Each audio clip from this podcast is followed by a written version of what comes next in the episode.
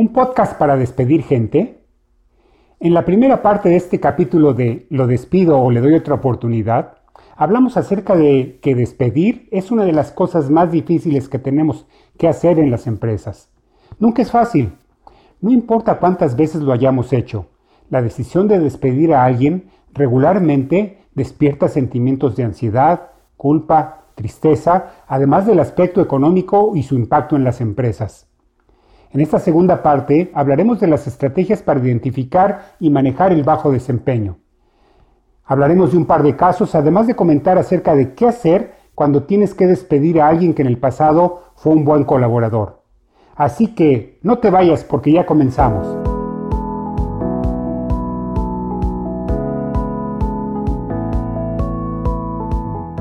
Bienvenido a Líderes en Ventas. En este podcast aprenderás de manera lógica y sistemática casos y tácticas sobre las estrategias de liderazgo en ventas más innovadoras del mercado, para que independientemente de tu experiencia o la industria en la que te desenvuelvas, construyas un equipo de vendedores talentosos. O si eres un representante comercial, tú mismo seas parte del selecto grupo de triunfadores en ventas, los cuales hoy en día están muy cotizados pues sabemos que tan solo uno o dos de cada diez vendedores pueden considerarse como auténticos triunfadores en ventas. Acompaña al coach Alberto y sus invitados a que compartan contigo sus más de 30 años de experiencia comercial y empresarial. ¡Comenzamos!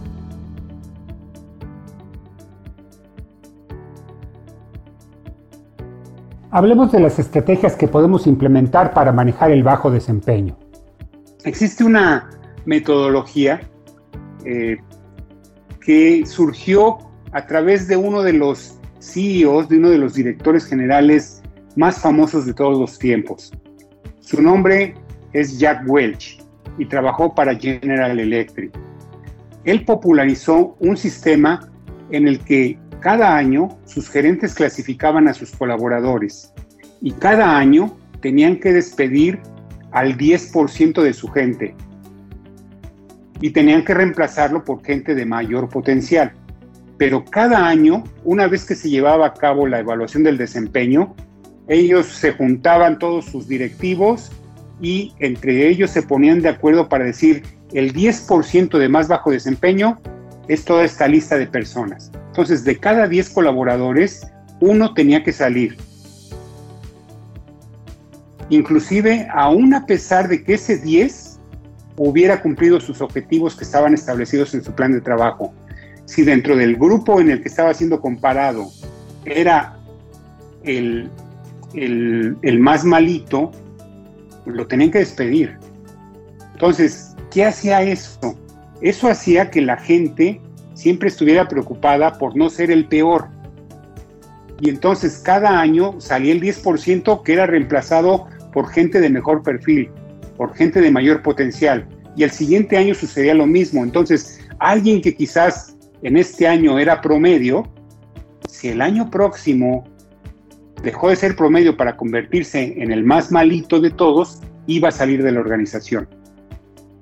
Déjenme comentarles que yo aprendí ese sistema cuando yo trabajé en una compañía que se llama Procter Gamble y después cuando cambié de empresa y fui director de ventas de otras compañías como Campbell's o como Kraft Foods, yo implementé ese sistema. Quizás un poco más rudo porque yo lo hacía cada semestre.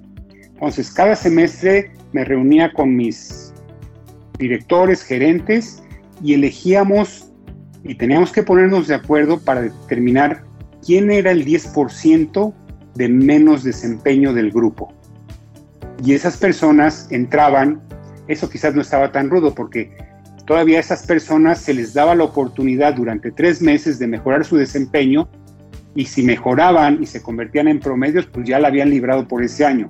Pero si no la libraban, eran despedidos y reemplazados con gente de un mejor perfil.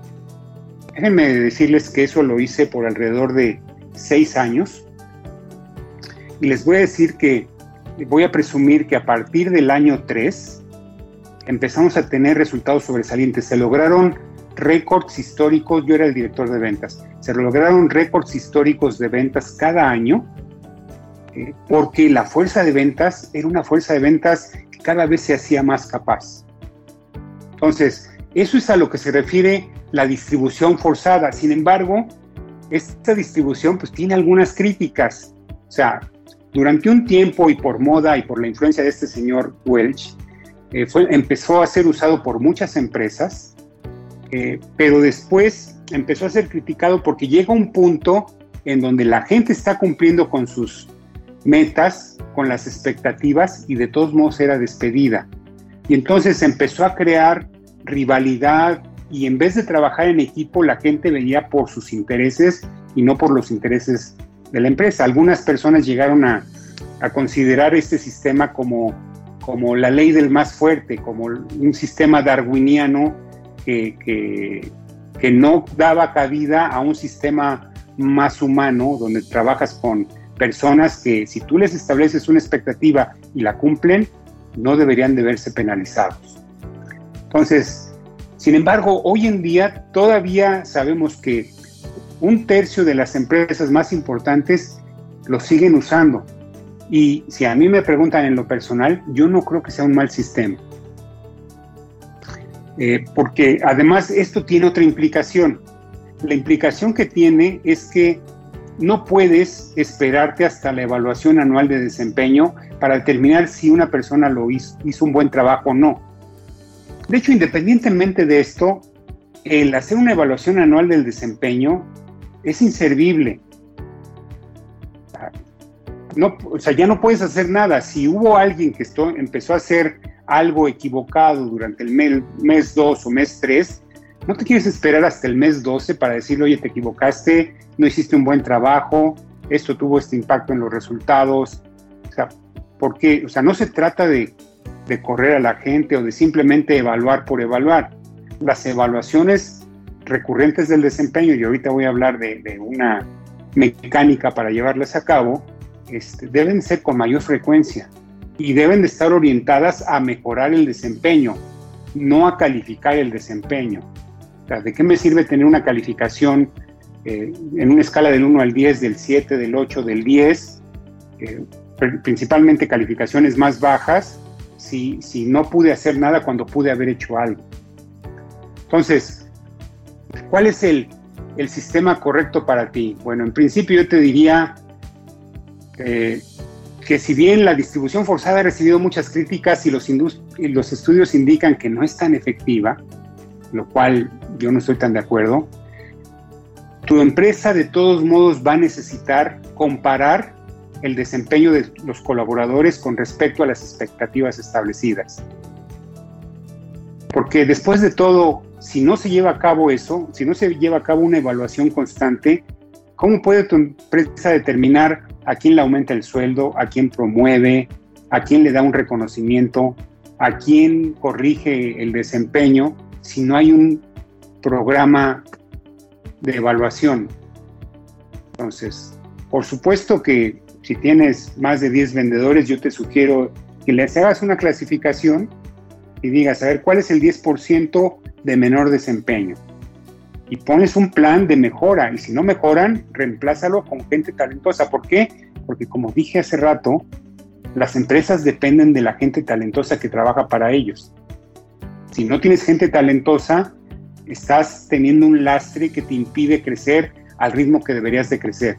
Y si tú eres el líder de ese equipo, pues a ti te van a pedir cuentas por el resultado de ese equipo. Tú no le puedes echar la culpa a fue fulanito de tal o perenganito. Tú eres responsable de ese equipo y de los resultados que genera ese equipo. Entonces, eh, ¿cómo es esta metodología para identificar el bajo desempeño? Primero que nada, hay que tener una retroalimentación continua y en el momento. Yo he visto muchos gerentes que no pierden la oportunidad de proporcionar retroalimentación útil a sus colaboradores. Por supuesto, siempre lo hacen en privado. Es decir, hay que elegir el momento. Así como uno no está para recibir retroalimentación en todos los momentos, podemos asumir que los demás tampoco lo están. Entonces, cuando llegue ese momento, pues el coaching es una herramienta muy valiosa. Es decir, el método socrático de preguntar, oye, ¿cómo te fue en la reunión? cuáles fueron las conclusiones, por qué actuaste de esa manera, qué hubieras podido hacer mejor, qué hubieras hecho diferente. Y te vas a dar cuenta que la gente talentosa, la gente con mejor rendimiento, es aún más dura consigo mismo que lo que tú serías. Entonces, esta forma de retroalimentación continua crea una apertura perfecta para un diálogo acerca de cómo las cosas pueden mejorar hacia el futuro. Entonces, retroalimentación continua, dependiendo de la cantidad de gente que, tiene, que tengas, en mi opinión, muy personal, yo sé que de repente estamos demasiado ocupados con otras cosas, en mi opinión, debería de ser semanal. Quizás con algunos colaboradores más experimentados, más maduros, que no requieren tanta retroalimentación, a lo mejor lo hago quincenal o quizás cuando mucho mensual. Pero si tengo un colaborador que no está funcionando del todo, que está en su curva de aprendizaje, que no tiene toda la experiencia necesaria, yo debería de hablar con él una vez por semana en una reunión uno a uno de media hora, 45 minutos a una hora. Otra es dar una retroalimentación formal trimestral. Es decir, eh, si bien, eh, como ya he mencionado, no me parece que la retroalimentación o la evaluación de desempeño anual sea útil, para la, la retroalimentación trimestral o la evaluación de desempeño trimestral, hay que prepararse. Te sugiero, prepárate y enfócate en dos o tres temas clave no la lista del supermercado que algunos gerentes están tentados a proporcionar. Concéntrate en las áreas que tendrían un mayor impacto. Por supuesto, relaciona los, los temas con las aspiraciones profesionales del vendedor o del colaborador. Y hay que establecer de mutuo acuerdo las cosas que se van a hacer. Hay que acordar la ayuda que van a recibir para que la gente realmente lleve a cabo esta evolución y este desempeño mejor que el que están teniendo en este momento. Eh, lo que he visto, desafortunadamente, es que las evaluaciones del desempeño se ejecutan de manera deficiente y a menudo pasan por alto áreas que son trascendentales y no dan la retroalimentación específica para que los colaboradores de bajo rendimiento cambien sus comportamientos. Quizás hay algún colaborador que se defiende como, como gato boca arriba, pero hay que establecer, sentar las bases. O sea, tú puedes negar, pero ahí están los números, ahí están los resultados. algo se está haciendo mal. Entonces, la idea es identificar temprano los problemas de desempeño. Entonces, si tú has establecido expectativas claras de desempeño con un colaborador y se monitorea con frecuencia para asegurarse de que la persona está bien encaminada, deberías de poder identificar rápidamente a la persona que tiene dificultades. Los signos son muy fáciles de leer, como que no está cumpliendo con los objetivos de venta, con sus cuotas, o con los plazos en los que se deben de cumplir los compromisos. Hay evidencias de trabajo deficiente o problemas en la calidad de sus contribuciones. También es muy común, como un indicativo de deficiencia, que no trabajan o interactúan con otros colaboradores en la empresa.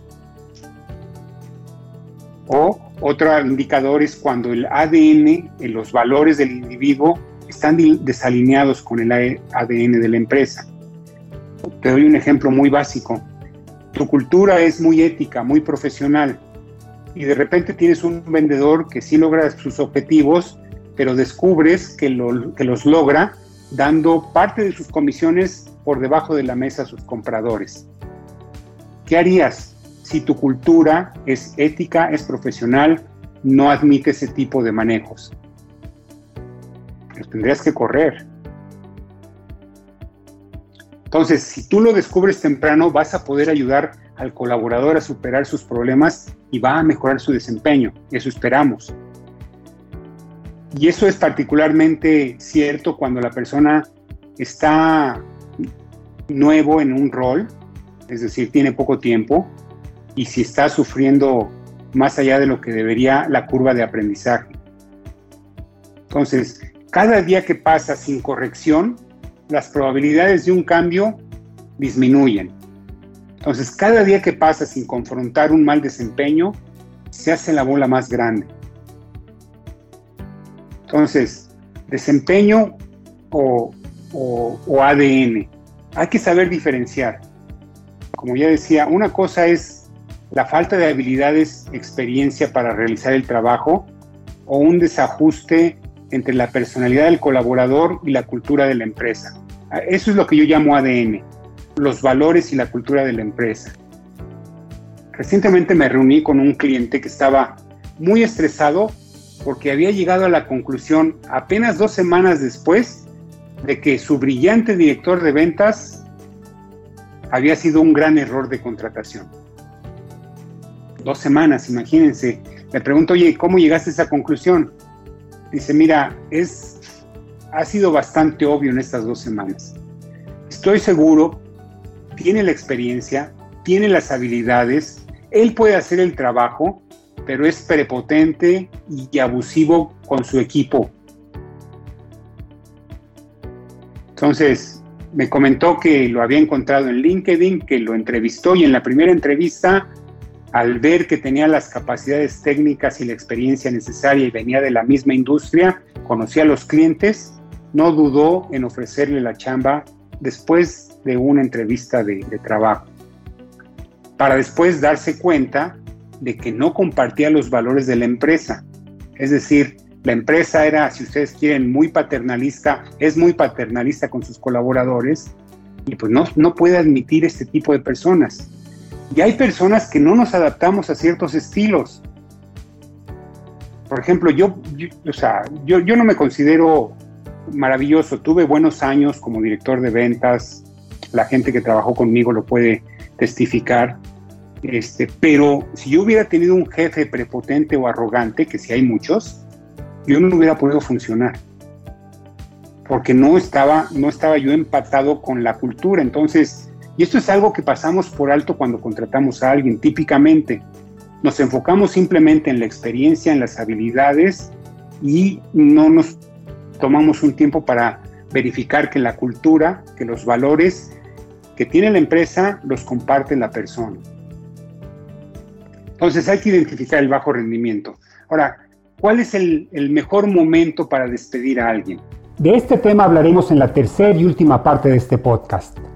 Además, comentaré acerca del comportamiento apropiado al despedir y de algunas situaciones especiales que implican un despido inmediato.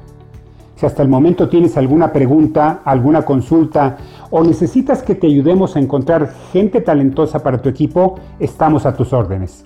Hasta la vista.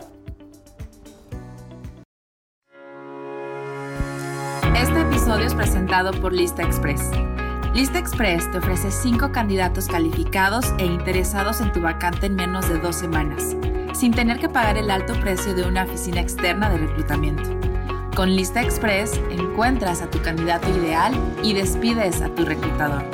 Para más información visita www.lideresenventas.com, diagonal Lista Express.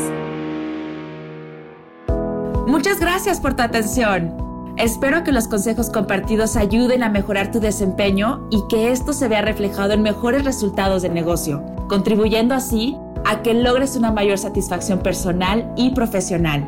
Si te ha gustado este episodio, te agradeceré compartir este podcast con otros triunfadores como tú. Y si tienes alguna consulta o comentario, visítanos en www.lideresenventas.com. Hasta la próxima y mientras tanto, buenas ventas.